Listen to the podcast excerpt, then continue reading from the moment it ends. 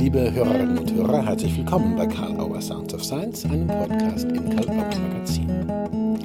Unser heutiger Gast ist Dr. Silvia Zanotta, Fachpsychologin für Psychotherapie, Kinder- und Jugendpsychotherapie, Gründerin und Co-Leiterin des Egostate Ausbildungsinstituts Egostate Therapie Schweiz.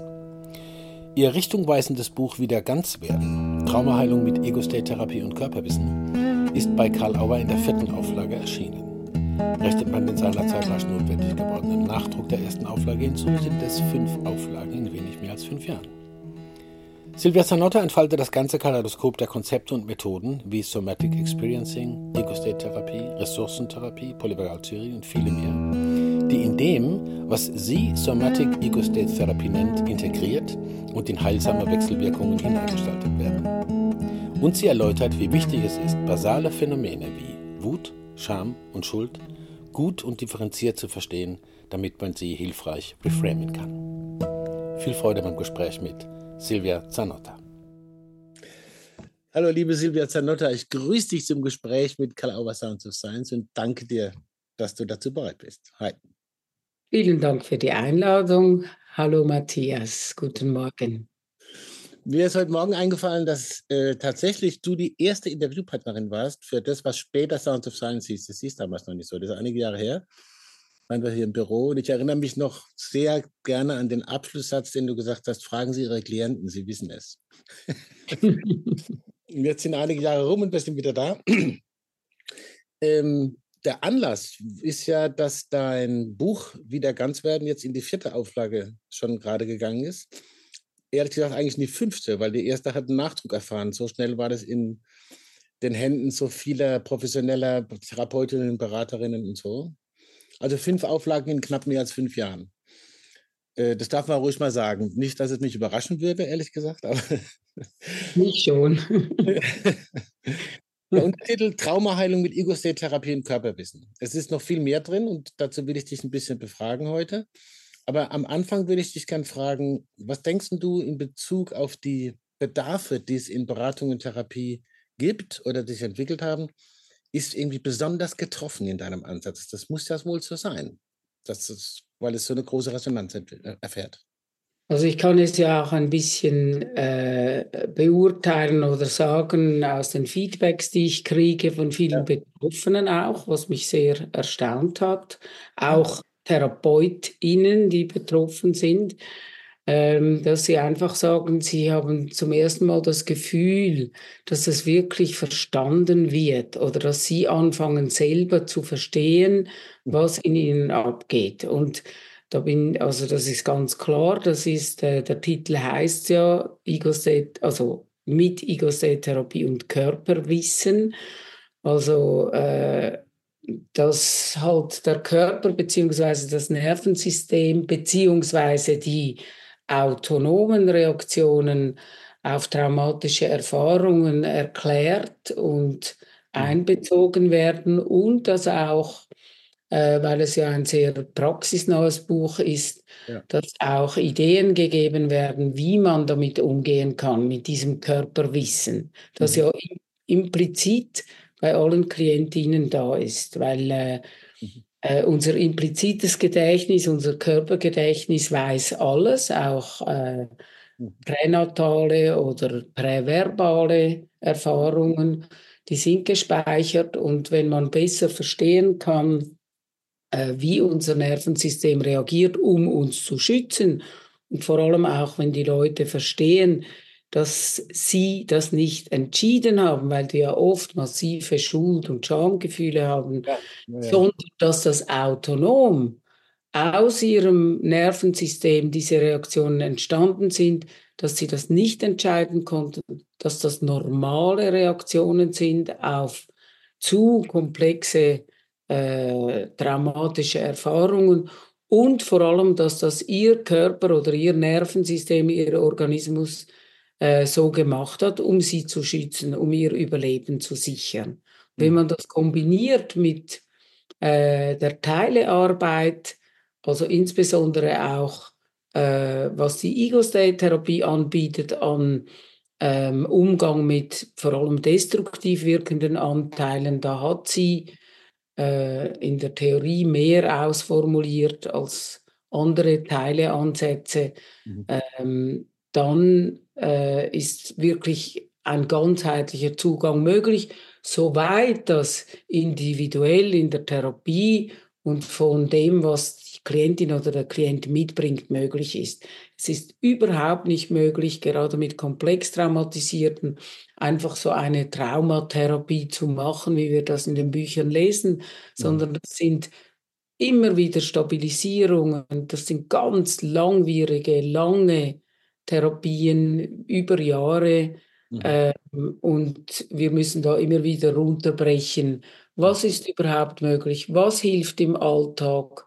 Wie kann sich die Klientin oder der Klient immer wieder stabilisieren? Und äh, vielleicht habe ich das, würde ich jetzt im Nachhinein sagen, manchmal zu wenig betont in meinem Buch, äh, dass oft halt nur kleine Schritte oder nur Mini-Interventionen möglich sind. Mhm. Äh, nicht immer das Ganzwerden so mhm. möglich ist. Aber sicher, wenn das immer wieder möglich ist, in einer einz einzelnen Sitzung ein bisschen mehr äh, dieses Stabilisieren, dieses Ganzwerden, dass ich wieder ein Mosaiksteinchen einfügen kann. Mhm. Mhm. Oder wie ich ähm, für das Cover meines äh, Buches, das ja auch auf Englisch rauskommt im ja. Sommer in Amerika bei äh, Routledge, Taylor und Francis, mhm.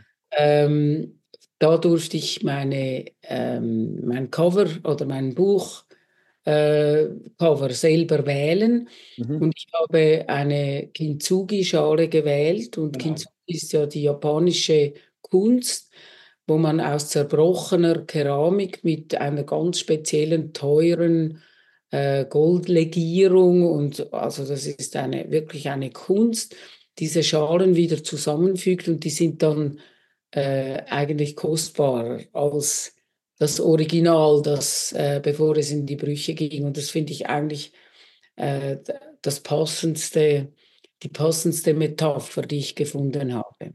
Das ist ein schönes Bild, ja, finde ich auch. Ich habe das Cover schon gesehen, du hast mir geschickt, den Entwurf. Und äh, finde es auch sehr gelungen. Ich freue mich auch, dass das geklappt hat mit der englischen Ausgabe und glaube, dass du bist ja auch viel international unterwegs. Da ist es gut, dass es das gibt. Ähm, du hast was, was angesprochen, was ich kurz noch einfügen will, ähm, dass es auch für Betroffene so äh, ein Bedarf deckt, das Buch. Das ist eben, das gelingt da nicht vielen Büchern, dass sie als Fachbücher konzipiert sind, aber so sind, dass Betroffene, die zum Teil natürlich professionelle sind, äh, und aber auch zum Teil nicht in dem, im, mhm. therapeutischen Bereich trotzdem äh, diese Handreichung kriegen und vielleicht auch gut vorbereitet sind, wenn sie sich in helfende Hände begeben, wenn sie das gelesen mhm. haben. Das ja. ist ein, ja. schöner Punkt. Ähm, mir fällt da ganz viel dazu ein, aber ich, was ich nicht vergessen will, ist, die, es gibt eine ganz wesentliche therapeutische Bezugsperson. Das ist die Maggie Phillips. Mhm. Auch das Vorwort geschrieben zu deinem Buch. Äh, und ein wesentliches Bezugskonzept, wie ich es jetzt nenne, du wirst mich sicher gleich korrigieren oder das präzisieren, Somatic Experiencing. Es gibt mhm. andere Bezüge, da kommen wir auch noch. Ego-State-Therapie hast du schon besprochen. Ähm, du verbindest es ja mit Ego-State-Therapie, was Somatic Experiencing vorschlägt. Ja? Mhm. Äh, wie, wie, stellt man sich das vor, konzeptionell und praktisch? Ich weiß, man kann das alles nachlesen, aber vielleicht ein paar Hinweise. Ego-State-Therapie, Somatic Experiencing von Maggie Ja, also ähm, ich habe ja das Glück gehabt, dass ich Maggie äh, kennengelernt habe in den 2000er Jahren. Das war, glaube ich, 2007 oder 2008 eigentlich. Mhm. Ähm, und als ich das erste Mal einen Workshop von ihr gesehen habe, das war in Nepal, ähm, mhm. habe ich gewusst, das ist genau, also das ist, also das hat sofort gefunkt. Und zwar hat sie die Ego-State-Therapie mit Somatic Experiencing, mit Klopftechniken, äh, mit äh, Hypnose, all das hat sie sofort einfach verbunden. Mhm. Und ich habe dann sofort Maggie Phillips also auch in Rottweil besucht. Bernhard hat sie hier und da eingeladen, da bin zu ihr in die Selbsterfahrung. Ich habe sie nach Zürich eingeladen. Und von da an ist äh, äh, eine Verbindung entstanden, Äh, ich, hab, also ich habe sehr oft assistiert bei äh, den Weiterbildungen von Maggie Phillips. Ich bin mit ihr auch gereist. Sie hat mich auch nach Südafrika eingeladen und damit ein bisschen äh, neugierig oder sehr neugierig gemacht auf die Somatic Experiencing Ausbildung. Die habe ich dann schließlich zum Teil bei ihr, zum Teil auch bei anderen Leuten in Südafrika und Amerika gemacht. Mhm. Obwohl wir hier in Zürich ein großes Somatic Experiencing Institut haben, wo Peter Levin regelmäßig ist, da habe ich dann natürlich später, als ich voll ausgebildet war in Somatic Experiencing, ähm, bei ihm noch viele Kurse besucht. Mhm.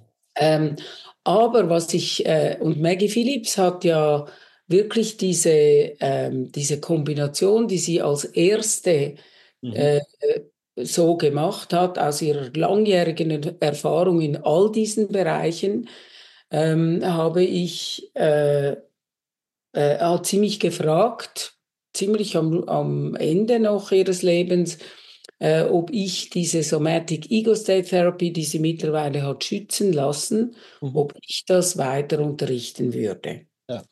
Und erst jetzt, also das Buch deckt eigentlich weitgehend, abgesehen von den Elementen aus Resource Therapy von Gordon Emerson, die ich ja immer auch benenne im Buch, mhm.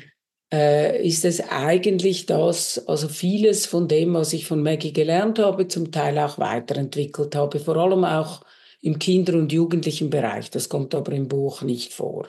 Mhm. Ähm, aber auch sonst, das ist ja klar, wenn man immer mit dem arbeitet, entwickelt man das weiter. Und seit ich Somatic Ego State Therapy zusammen mit Raj Porn Sankasad unterrichte und die Leute angefangen haben, die entweder aus dem Ego State äh, Feld kommen oder aus dem Somatic Experiencing Feld kommen und immer schauen wollen, was ist was, was ist was, habe ich erst realisiert, dass ich eigentlich bei Maggie Phillips bevor ich eine richtige Ego-State-Ausbildung gemacht habe, ich war vorher bei Luise Redemann, das mhm. ist nicht diese mhm. SI, also diese internationale Ego-State Watkins Ausbildung. Mhm. Also bevor ich diese Ausbildung gemacht habe und bevor ich Somatic Experiencing Ausbildung gemacht habe, habe ich Somatic Ego State Therapy bei Maggie Phillips wirklich mhm. bis ins Knochenmark gelernt. An, mhm. als Selbsterfahrung, als Assistentin.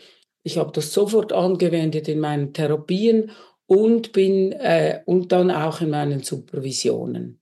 Und sie hat mich eigentlich fast genötigt, anzufangen zu unterrichten, weil ich habe immer gesagt, ich bin keine Lehrerin, ich bin eine Supervisorin gern, aber das bin ich nicht. Und sie hat mich quasi gezwungen, dann in Bremen bei der internationalen, beim Internationalen Hypnosekongress ja. mit ihr zusammen einen Workshop zu geben und so bin ich eigentlich, dann habe ich gemerkt, ja, es ist eigentlich noch spannend, vor allem auch die Verbindung zu den Leuten und das weiterzugeben. Und so bin ich eigentlich in das reingekommen. Und das ist mir ganz wichtig. Es ist nicht, das Element ist von dem oder das Element ist von dem, von diesem Ansatz, sondern es ist wirklich eine, ähm, damals fand ich das unheimlich mutig, wie sie das alles einfach auf natürliche Weise kombiniert. Und das hat, habe ich einfach gemerkt, das passt zu mir, das passt zu meinem Stil und vor allem auch, äh, es ist unheimlich hilfreich für die KlientInnen. Und erst später habe ich dann natürlich schon gesehen, von wo das kam, aber es ist wirklich auch etwas Neues, was sie kreiert hat. Also man kann ihr einfach nur nachträglich nochmal unheimlich dankbar sein für das, was sie selber in Gang gebracht hat. Und wir sind natürlich sehr dankbar, was sie bei dir angestoßen hat und welche Entwicklung äh, da angefangen hat und dann eben weitergeht. Ja, also, und übrigens habt ihr, wenn ich dich noch kurz unterbrechen darf, ja, ja. übrigens ist das wunderbar ersichtlich. Äh, ich, ich denke, die Leute, die ähm, Maggie Phillips geschätzt haben, wussten auch, was, was sie alles mitbringt. Äh, auch wenn sie manchmal äh, vielleicht äh, ja, für uns ein bisschen ungewohnt direktiv oder wenn sie sehr gestresst war, äh, mhm. konnte sie auch schwierig sein. Aber die Leute, die wirklich sich darauf konzentrieren konnten, was sie bei, mhm. also was, was man von ihr lernen kann, die wissen, wie reich das war. Und ihr habt ein Buch, Ähm, sie war ja nicht nur eine Traumaexpertin, sondern auch, weil sie selber chronische Schmerzen hatte, mhm. äh, eine Expertin in Sachen Schmerztherapie. Und mhm. ihr habt ja dieses wunderbare, auch ins Deutsche übersetzte Buch Chronische Schmerzen behutsam überwinden. Und wenn man das Buch nur anschaut, das ist ein ganz kleines Taschenbuch für Klientinnen auch gedacht und natürlich auch für Therapeutinnen. Und dort ist ja genau sieht man ihre Kombination. Ja. Sie geht wirklich da auch von allen äh, Ecken und Ansätzen her äh, in eine ganz äh, ganzheitliche, holistische mhm. äh, Perspektive und ermöglicht damit den Zugang von ganz vielen Seiten. Ja, du hast es angesprochen, äh, es wird manchmal gesagt, es sei schwierig gewesen. Wer ist das nicht? Offensichtlich, das will ich nur nebenher bemerkt haben, aber doch bemerkt haben, wird das über Frauen immer lieber erzählt als über Männer, als wenn die, als wenn die nicht ab und zu schwierig wären. Mhm. Oder? Mhm. Also, ja. ja. Naja. Aber wie gesagt, ich bin auch dankbar für den Hinweis auf das Buch. Sie hat auch mit der Claire Frederick zusammen äh, das Buch zur Hypnotherapie gemacht. Das ist auch ein äh, wirklich immer noch nachgefragtes Lehrbuch. Ja. ja. ja. Also ich finde es das schön, dass du diesen Einblick auch in diese Entwicklung gibst, in, auch in ihrer Bedeutung, wie früh solche integrativen oder integrativen, vielnutzenden Ansätze dann sich einfach auch bewähren bei Klientinnen und Klienten. Mhm. Mhm. Ganz kurz, äh, Polyvagaltheorie Stephen Porges spielt auch eine Rolle bei dir. Mhm. Wir hatten ja dieses äh, schöne Symposium, wo du auch dabei warst, wo verschiedene Leute über die Polyvagaltheorie erzählt haben, wie sie sie integrieren in ihre Arbeit. Ähm, in, in deinem Buch ist, eine, ist ein Kapitel, das ich immer wieder mal empfehle bei Leuten, die sagen wollen, was ist denn die Polyvagaltheorie? Habe ich gesagt, lesen Sie erstmal bei der Frau Zanota nach. Es ist kurz und knapp und klar erklärt. Was leistet eigentlich die Polyvagaltheorie? Das ist ein bisschen eine große Frage, aber vielleicht ein paar Bemerkungen. Was leistet die eigentlich, um zu verstehen, wie Therapie wirken kann?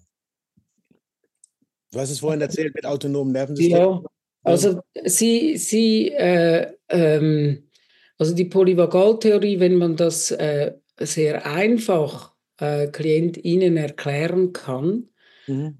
Ähm, zum Beispiel Deb Dana ist da sehr, äh, hat da auch einen großen Beitrag geleistet, mhm. äh, wie man das einfach erklären kann mit dieser Leiter oder mit ihrer äh, polyvagalen Flipchart. Mhm. Das leuchtet den Menschen wirklich ein, wenn wir zusammenschauen, diese verschiedenen Reaktionen, die unser Nervensystem äh, bei komplexen Inputs, also wenn es zu viel wird, zu schnell, wie unser Nervensystem reagiert. Das ist natürlich immer schon bei Maggie, ein, also ist immer Polyvagaltheorie vorgekommen in jedem Workshop mhm. und natürlich dann auch sehr vertieft in der Somatic Experiencing Ausbildung. Ähm, und da hat äh, Stephen Porges mit dieser Polyvagaltheorie eine, einen großen Beitrag geleistet äh, zur ganzen Traumatherapie, zu diesem Feld, weil die Leute das schnell verstehen. Wenn ich mhm. die Ego-State-Therapie erklären will, also die Psychoedukation dort, äh, die kann ich auch so stufenweise einführen. Aber die Polyvagaltheorie ermöglicht, dass ich wirklich, also erstens diese Entlastung, die ich schon vorher erwähnt habe, dass das mein Körper gemacht hat, um mich zu schützen und dass es normal ist und dass man auch wieder lernen kann, äh, damit umzugehen, wie wichtig die Selbstregulation und die Koregulation ist, dann verstehen die Leute auch, wieso wir solche Übungen machen, wieso wir versuchen, die für sie am äh, beste Selbstregulation herauszufinden, weil das ist ganz unterschiedlich. Mhm. Die verstehen, was in ihrem Nervensystem, also ich erkläre es immer anhand von, von den Erfahrungen der Klienten. Also wir suchen zusammen diese verschiedenen Reaktionen, die sie im Alltag erleben und so können sie das anfangen zu verstehen. Mhm. Und gerade in jüng jüngerer Zeit, wo wir noch mehr äh, erfahren über diese unterschiedlichen Traumareaktionen. Es gibt ja nicht nur den äh, Fight, Flight und Freeze, wie wir das kennen, sondern es gibt die Unterwerfung, es gibt die Schamreaktion. Ähm, es gibt äh, das Please and Appease, also das Mitspielen, ganz wichtig für äh, gerade für Opfer von sexueller Gewalt. äh, die sagen, ja, ich hätte ja mich eigentlich wehren können, ich bin auch schuld, äh, wenn man denen erklärt, hey, das ist nicht eine bewusste Entscheidung. Das heißt, hat dein Organismus, dein Nervensystem hat auf Notfall umgeschaltet und so reagiert, damit du überleben konntest. Mhm. Vielleicht hättest du nicht überlebt, wenn du nicht mitgemacht hättest. Ähm, also die, all diese, das, das ist so entlastend und, und wichtig für die Leute, genauso wie auch wichtig ist für früh und komplex Traumatisierte, dass sie das Konzept des destruktiven Anteils, der ihnen immer innerlich sagt, äh, du hast nichts anderes verdient, du bist eigentlich schuld, dich sollte es gar nicht geben. Wenn sie das mal verstehen und dazu braucht es X, also wiederholte, wiederholte Psychoedukation, bis das so langsam sinkt. Ähm, das ist äh, vielleicht erst in einer ein bisschen fortgeschrittener oder, oder nicht gerade in der ersten Stunde möglich. Hingegen die Polyvagaltheorie, das, das Co-Regulieren, die Selbstregulation, das kann ich von Anfang an anwenden. Und ich möchte einfach noch kurz etwas sagen. Stephen Porges wird ja zu Recht immer wieder stark kritisiert von äh, Neurophysiologen, äh, mhm. äh, Neurowissenschaftlern, dass es nicht korrekt ist, seine Theorie, beziehungsweise die anatomisch nicht korrekt ist, neuroanatomisch. Und das stimmt. Es ist nicht so, dass der äh, Vagusnerv quasi der ausführende, äh, der äh, Chef ist, sondern der Vagusnerv führt aus, was vom periaquäduktalen Grau befohlen wird. Also dort ist der CEO. Und äh, es gibt auch verschiedene Entwicklungs, äh, von der Entwicklung her spielen verschiedene Sachen, sind nicht ganz korrekt. Aber als Modell, genauso wie das äh, dreieinige Gehirn, also das ist ja ein ganz grobes Modell. Wir wissen heute, dass das ganze, also Areale im ganzen Gehirn immer wieder beteiligt sind an verschiedenen Funktionen. Und wir wissen auch ganz viel noch nicht über das Gehirn, aber da ist Lisa Feldman Barrett, hat mhm. uns da gelehrt, dass es wirklich einen, äh, dass wir vieles einfach umdenken müssen, dass unser Gehirn viel mehr konstruiert und immer wieder mit dem sogenannten Körperbudget abgleicht. Also immer wieder neu konstruiert. Darum sind auch Gedächtnisinhalte so flexibel wie unser Gehirn. Mhm. Äh, und genauso wie das in Abrede gestellt wird, es ist trotzdem für uns immer noch ein gutes Modell, das dreieinige Gehirn, auch wenn wir heute wissen, es funktioniert sicher nicht so. Und ich würde die Polyvagaltheorie ähnlich sehen, oder? Dass das nicht, also das ist wie ein Missverständnis zwischen mhm. äh, diesen Wissenschaftlern, oder? Dass, äh, dass es neuroanatomisch da haben die recht, das ist nicht korrekt. Aber für uns als Modell, für die TraumatherapeutInnen, ist es äh, nach wie vor, finde ich, etwas vom, äh, genauso wie die Ego-State-Therapie, etwas, das riesige Türen öffnet. Finde ich sehr interessant, wie du das jetzt auch beschreibst, dass es diese Kritik gibt, respektive, das ist ja eigentlich der normale wissenschaftliche Disput. Und man mhm. muss nicht das Kind mit dem Bade ausschütten. Mhm. Wenn, wenn da ein Detail und vielleicht auch ein wichtiges äh, mittlerweile anders angeschaut werden kann, ist ja vielleicht nicht die Grundidee, äh, von der Hand zu weisen und dann einfach weiterzuentwickeln. Ne? Ja, also es gibt, einige, es gibt mhm. einige Details, aber da bin ich ja auch nicht Fachfrau dafür. Mhm. Äh, ich, für mich ist es therapeutisch nach wie vor wertvoll. Das mhm. interessiert ja unsere KlientInnen mhm. schlussendlich auch nicht, sondern sie wollen verstehen, warum reagiere ich so. Und je mehr sie verstehen, desto mehr vernetzt sich ja auch im Gehirn mit dem Neokortex und das, darum geht es ja. Trauma heißt die Verbindung verlieren, nicht nur zu außen und zu meinem Körper, sondern auch im Gehirn wird, werden viele Spaltungen geschehen und Verbindungen brechen ab. Und die, äh, die wichtigste Aufgabe ist, Verbindungen wiederherzustellen auf allen Ebenen in der Traumatherapie. Und wenn wir das so erklären können, ist es eine wichtige Vernetzung, die Psychoedukation.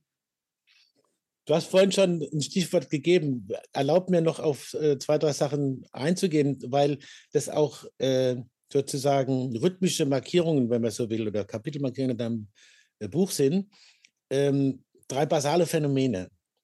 Ähm, und auch in deinen Vorträgen und Workshops wird das immer sehr dezidiert auseinandergefaltet. Wut, Scham, Schuld. Mhm. Ich würde gerne mit Wut anfangen. Was ist so wichtig daran? Du sprichst davon, auch Wut zu utilisieren. Ja? Auch das kann man alles genau nachlesen, aber ein paar Hinweise. Äh, was ist das für ein Phänomen und warum ist es so wichtig und warum ist es gut, es zu utilisieren? Äh, Wut wird allgemein in unserer Gesellschaft äh, abgewertet. Jetzt äh, die, die Leute denken, das ist nicht gut, wenn man wütend ist. Das sollte man nicht. Man sollte sich im Griff haben und so weiter. Also das sind einfach die Regeln unserer Gesellschaft. Ähm, bei unseren Klientinnen, die traumatisiert sind, kommt noch hinzu, dass alle Gefühle, übrigens auch positive Gefühle, ähm, Trigger sind. Also alle intensiven Gefühle können Trigger sein, äh, dass ihr, ihre, ihr Zustand sofort kippt in Angst, äh, Panik mhm. oder dass sie dissoziieren. Mhm. Äh, und darum haben sie natürlich auch Angst vor diesem Gefühl. Also da kommt das noch hinzu. Also sie haben Angst vor allen intensiven Gefühlen. Mhm. Und äh, psychoedukativ finde ich zuerst mal wichtig, dass man die, die Wut, äh, wie wir in der Hypnotherapie sagen, reframed. Also dass man sagt, Wut ist eine ganz, ist etwas ganz, ganz Wichtiges. Ich sage immer, es ist eine wichtige Energie. Mhm. Weil eigentlich ist Wut immer eine Form der Selbstverteidigung und Selbstbehauptung. Mhm. Vielleicht ist sie viel zu groß mhm. und möchte es in Zukunft nicht so haben. Aber zuerst muss man das mal anerkennen und würdigen. Und es ist immer auch eine starke und wichtige Energie. Mhm. Mhm. Also äh, zum Beispiel ein, ein, ein Mensch, der sich nur in der Wut dann wirklich im Moment erlebt er sich äh, als mächtig. Nachher kommt der Kollaps, weil es natürlich viel zu viel ist für das Nervensystem, das schlechte Gewissen, dann sind sie ganz fertig.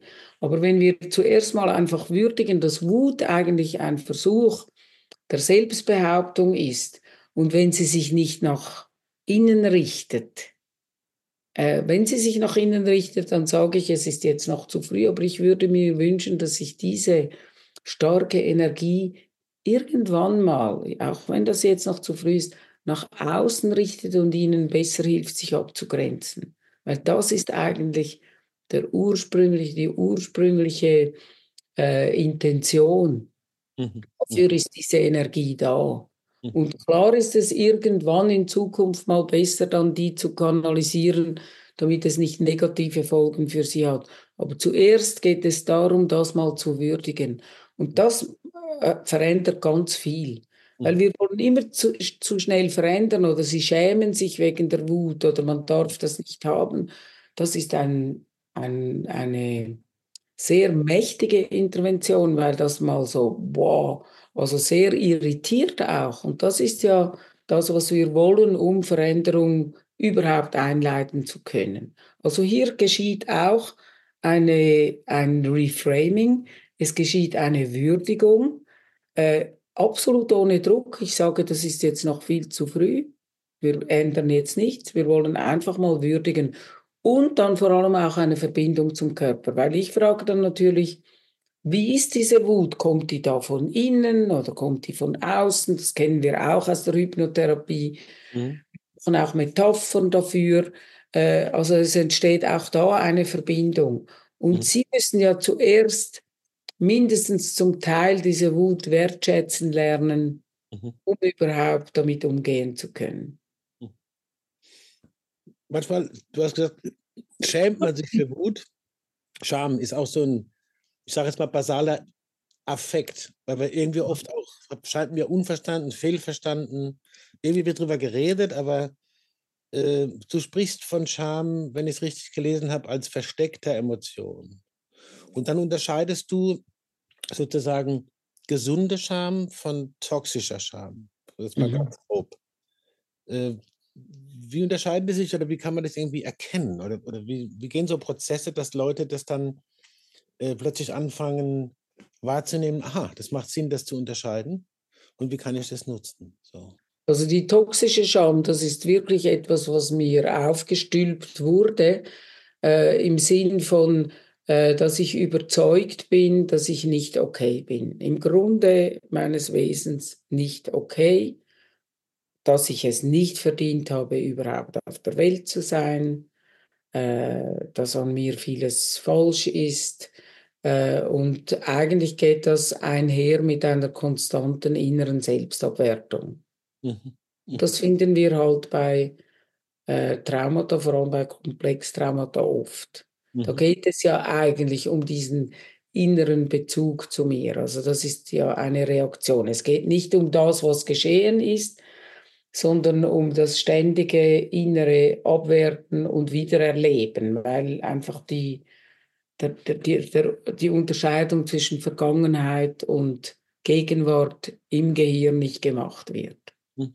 Ah, ähm, mhm. Also entstehen äh, tut diese toxische Scham natürlich, wenn meine Grenzen überschritten werden, äh, in Kindheit und Jugend vor allem, mhm. äh, in welcher Form auch immer, wenn ich abgewertet werde, psychische, physische Gewalt, äh, nicht dazu, nur unter gewissen Umständen dazugehören, also ich werde nicht so akzeptiert, wie ich bin.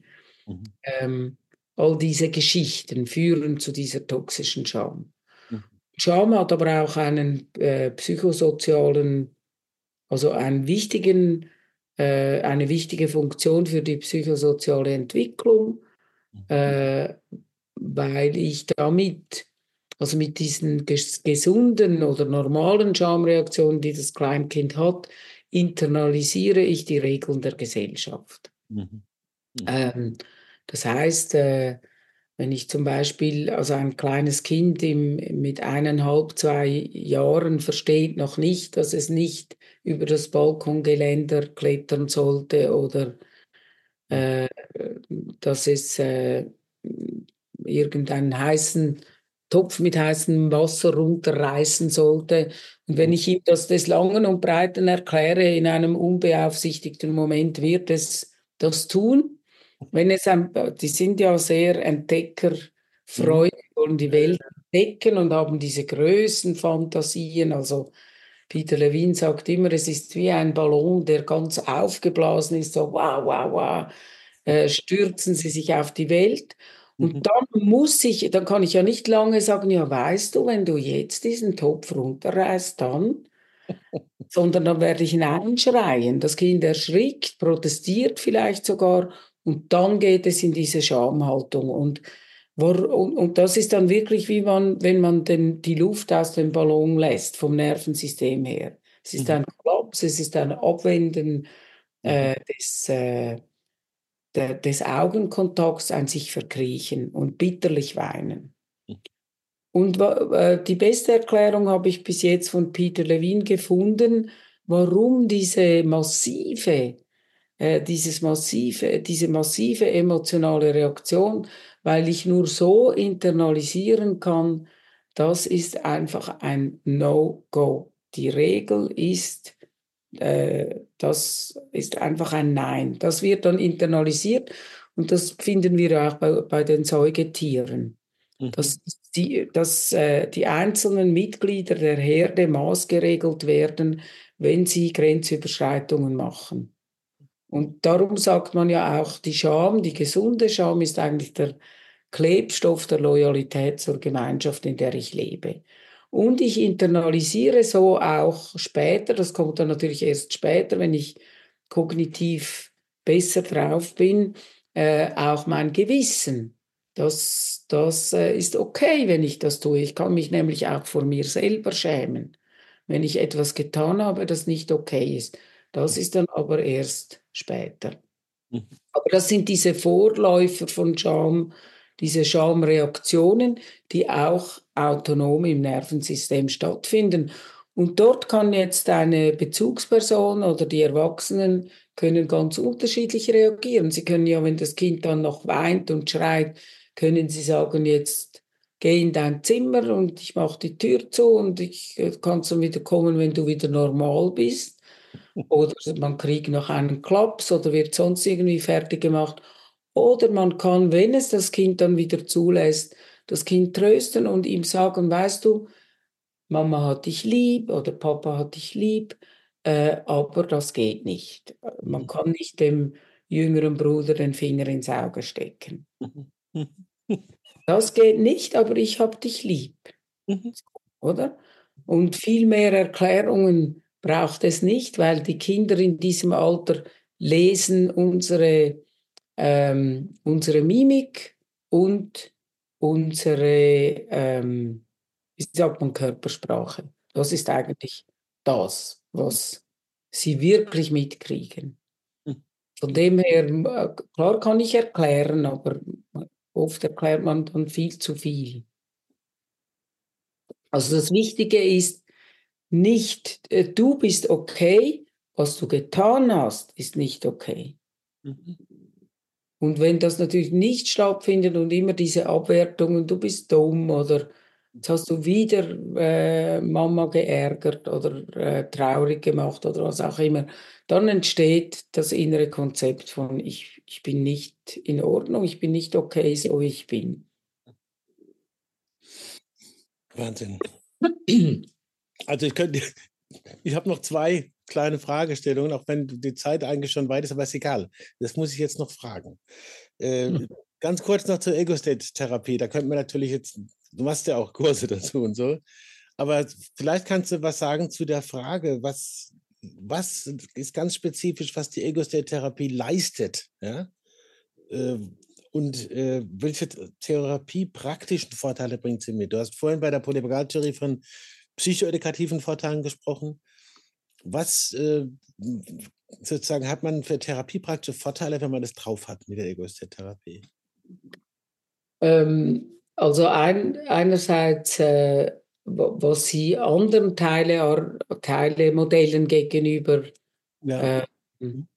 und was, was die Ego-State-Therapie unterscheidet, ist das Kreative. Also nicht, dass man sagt, es gibt ein Kind-Ich, es gibt ein Erwachsenen-Ich oder äh, wie in der, äh, im Inner Family System von, von Richard Swartz. Äh, es gibt einen Feuerwehrmann, einen Manager und so weiter, äh, sondern äh, jeder Klient, jede Klientin hat ihre eigenen Ego-States, die im Laufe der Therapie entdeckt werden, auch zum Teil entstehen können. Die meisten entstehen in Kindheit und Jugend, weil sie ja zwecks Anpassung vor allem entstehen. Mhm. Und ähm, äh, was, also erstens mal ist, geht man wirklich individuell auf jede einzelne Person ein damit. Und zweitens äh, ist es meiner Meinung also so, soweit ich weiß, äh, hat die Ego-State-Therapie äh, eine Theorie, wie wir mit ganz bösartigen äh, Anteilen umgehen können, müssen. Also, hm. dass wir wirklich versuchen müssen, immer wieder äh, uns vor Augen zu halten, auch wenn die fast dämonisch sind, dass sie ursprünglich entstanden sind, um das Überleben zu sichern. Weil nur durch eine massive Abspaltung ein Überleben überhaupt möglich war. Mhm. Genauso wie unser äh, Organismus von der Polyvagaltheorie äh, verschiedene Möglichkeiten hat zu reagieren, hat auch unser, äh, unsere Psyche die Möglichkeit aufzuspalten, wenn es zu schwierig wird. Und je schwieriger und komplexer äh, es war, desto, also desto mehr spaltet sie natürlich ab und desto gründlicher. Also da sind dann diese äh, Kapseln wirklich äh, weg vom Bewusstsein. Und klar haben wir alle solche un unbewussten mhm. Anteile, ähm, aber je zerstörerischer die natürlich unterwegs sind und wirken, äh, desto mehr beeinflusst das das Leben von jetzt in der Gegenwart. Und äh, das ist neu. Also Soviel ich weiß, haben die meisten Teilmodelle Möglichkeiten, also auch die Schematherapie, diese zu distanzieren, wegzuschließen und so weiter. Äh, in der Ego-State-Therapie versuchen wir wirklich auch zu diesen Anteilen, äh, wenn das überhaupt möglich ist, das ist lange nicht in allen Therapien möglich, äh, Verständnis zu entwickeln, Allianzen zu bilden, um diese sehr starken Anteile, äh, die ja oft sehr äh, primitiv sind in ihrer Entwicklung, weil sie sehr früh entstanden sind, auch äh, quasi auch mit ihnen Psychoedukation zu betreiben, mhm. äh, damit sie äh, in die Gegenwart kommen können und äh, die Klientinnen in einer anderen Form unterstützen können. Außer sie gehören nicht zur Person. Aber das spüren die Menschen oft selber. Das gibt es natürlich auch. Diese. Anteile, die man nicht als zu sich selbst ge gehörig empfindet. Mhm. Die muss man auch nicht integrieren. Und dort ähm, mhm. äh, mhm. Gordon Emerson einen schönen Beitrag geleistet mit seinen OPIs. Mhm, mhm. Mit diesen Anteilen, die klar von außen äh, wahrgenommen werden und die man ins Licht schicken kann. Ganz kurz, ab, also abgekürzt. Ja, das kann man ja auch nachlesen und auch lernen, ne, nebenbei bemerkt bei eurem Institut. Mhm. Macht er ja auch äh, Ressourcentherapie und so weiter nach Gordon Emerson. Ich fand aber, jetzt gerade, ja, bitte? Aber da schauen wir auch mit den KlientInnen mhm. was es braucht. Ich, ich aber nicht, ich weiß nicht, was es braucht. Ich schaue immer, ich bin immer, in jeder Therapiestunde muss ich x Entscheidungen fällen. Wenn ich nicht weiß, was, frage ich. Mhm. Wir haben jetzt die Möglichkeit oder die Möglichkeit, nur Sie wissen, ähm, was jetzt gerade passt. Also das ist wirklich meine Haltung, was du nach wie vor, was du vorher gesagt hast, frag den Klienten, er weiß es. Genau. Diese Haltung habe ich auch bei den Kindern übrigens. Mhm. Das wäre jetzt genial, wenn wir das zum Schlusssatz machen würden, wie vor, wie vor Jahren. Aber ich muss äh, doch was fragen, wenn du willst. So zur Situation im Moment, wo man den Eindruck haben kann, die ist besonders äh, die politische, die gesellschaftliche und das geht ja vielleicht auch in Praxen um, wenn man so will, oder begegnet dem. Also sehr herausfordernde Zeiten, bewegte, herausfordernde, mhm. bedrohliche zum Teil, wie sie erfahren werden, organisatorisch, körperlich, psychisch. Mhm. Gibt es irgendwas, wo du sagst, das ist dir jetzt besonders aufgefallen in den letzten Jahren und dann gibt es irgendwie außerdem, den du schon gesagt hast, fragen Sie Ihre Klienten, Sie wissen es, noch einen Tipp? Also die, das Leiden ist ganz klar steigt, äh, vor allem auch bei Jugendlichen, jugendlichen Frauen, bei Kindern. Ja. Äh, das ist äh, eigentlich, also das muss man nicht erklären, das merken alle, das ist auch nicht verwunderlich. Das Wichtigste finde ich, dass wir dem Ressourcen entgegensetzen können. Das heißt, bei jeder Klientin, jedem Klienten, Kind, Jugendlicher, Erwachsenen, versuchen Sie mit Ressourcen zu verbinden, mit Ressourcen im Außen, aber auch mit eigenen Ressourcen. Und es geht nicht darum, das Leiden oder die negativen Empfindungen oder, oder äh, schwierige Situationen einfach äh, auszusperren. Oder so zu tun, als wären sie nicht da, sondern es geht um das Hin und Her. Mhm. Das ist das Wichtige, dass wir immer starke Ressourcen auch haben und uns immer hin und her bewegen. Also mhm. früher hat man das im äh, Somatic Experiencing Pendeln genannt oder Pendulation. Jetzt nennt es Peter Levine Shiften. Also mhm. man shiftet oder wechselt von diesem Thema zu einer Ressource, geht dann aber wieder zurück und wieder zur Ressource, immer hin und her. Und das, äh, ähm, das hat Maggie schon, das habe ich schon im ersten Workshop bei Maggie gelernt, dass das unsere natürlichen Selbstheilungskräfte aktiviert. Ähm, weil auch unser Organismus alles äh, danach funktioniert. Also es ist immer ein Auf und ab, ein Hin und Her. Die Zellen erweitern sich, gehen zusammen. Also das, äh, das aktiviert diese natürlichen Heilungsrhythmen im Organismus, aber auch in unserer Psyche, im Gehirn. Wenn wir, wenn die KlientInnen lernen, immer wieder zu Ressourcen zu shiften. Mhm. sei das Situationen, sei das Empfindungen, sei das Emotionen, sei das Erinnerungen, Metaphern, Gedanken, was auch immer wir nehmen. Wenn ich nur etwas beibringen könnte, dann wäre das ein Workshop darüber. Hm. Wenn ich nichts anderes, äh, und das mache ich auch mit meinen Klienten psychoedukativ. Hm. Silvia, es, äh, du musst jetzt noch die Karl Abschlussfrage, Sounds of Science Abschlussfrage dir anhören, was du daraus machst, wenn man manchmal bereitet man sich auf ein Gespräch vor, da auch nicht und denkt, das kommt bestimmt zur Sprache, jetzt kam das nicht zur Sprache. Oder dir ist was eingefallen während des Gesprächs, hast vielleicht eine Notiz gemacht, jetzt steht die dann auf uns vor, nicht thematisiert. Wenn das so ist, kannst du dir gerne noch eine Frage vorlegen oder noch ein Statement abgeben und wenn nicht beim nächsten Mal, wie du willst. Also du hast äh, das Thema Schuld noch erwähnt. Dazu möchte ich einfach sagen, da äh, unterscheide ich zwischen der Schuld, äh, die okay ist. Also wenn ich wirklich was getan habe, das, das ich bereue von dem ich weiß, das ist nicht okay, wo ich vielleicht mich sogar entschuldigen kann. Und dann gibt es noch die auferlegte Schuld, also etwas, was mir von außen aufgestülpt wurde, sei das transgenerational, sei das äh, äh, durch Parentifizierung, also dass ich für ein Elternteil, einen Elternteil verantwortlich war, völlig überfordert, sei das, dass man mir das eingetrichtert hat, bis ich selber geglaubt habe, Opfer von Gewalt, äh, auch von sexueller Gewalt. Mhm. Ähm, und da ist es so wichtig, diese Unterscheidung zu machen, weil da kann ich wirklich in der Therapie das, was mir aufgestülpt wurde, wieder dorthin äh, zurückgeben wo es eigentlich hingehört.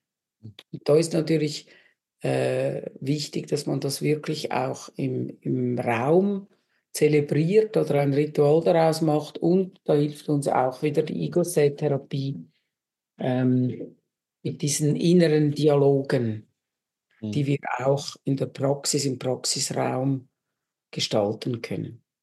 Also wirklich auch im Raum in, mhm. inszenieren sozusagen. Okay. Ich habe es unheimlich genossen, äh, dir so ausführlich zuhören zu können und diese ganzen Wege und Terrains, die du da abschreitest, miteinander verbindest. Vielen Dank dafür. Danke nochmal für das Buch und äh, es darf gerne weitergehen. Und ich danke dir auch im Namen der Hörerinnen und Hörer, die sicher sehr viel davon hatten, der, der, der zuhören zu können. Danke. Vielen Dank nochmals für die Einladung. Danke, TF. Bientôt.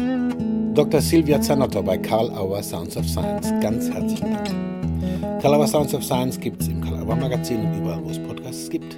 Wir weisen wie immer hin auf weitere Podcasts im Calabar Magazin, zum Beispiel Cybernetics of Cybernetics mit Lina Nagel oder Formen Reloaded mit Fritz B. Simon, Blackout Bauchweh und kein Bock mit Timo Nolle und viele andere und natürlich die Autobahn-Universität. Besuchen Sie auch gerne unsere gesamte Website www.karl-auer.de, stöbern im Programm mit den aktuellen Neuerscheinungen und im Magazin. Danke für die Aufmerksamkeit heute und bis zum nächsten Mal bei Karl Auer Sounds of Science.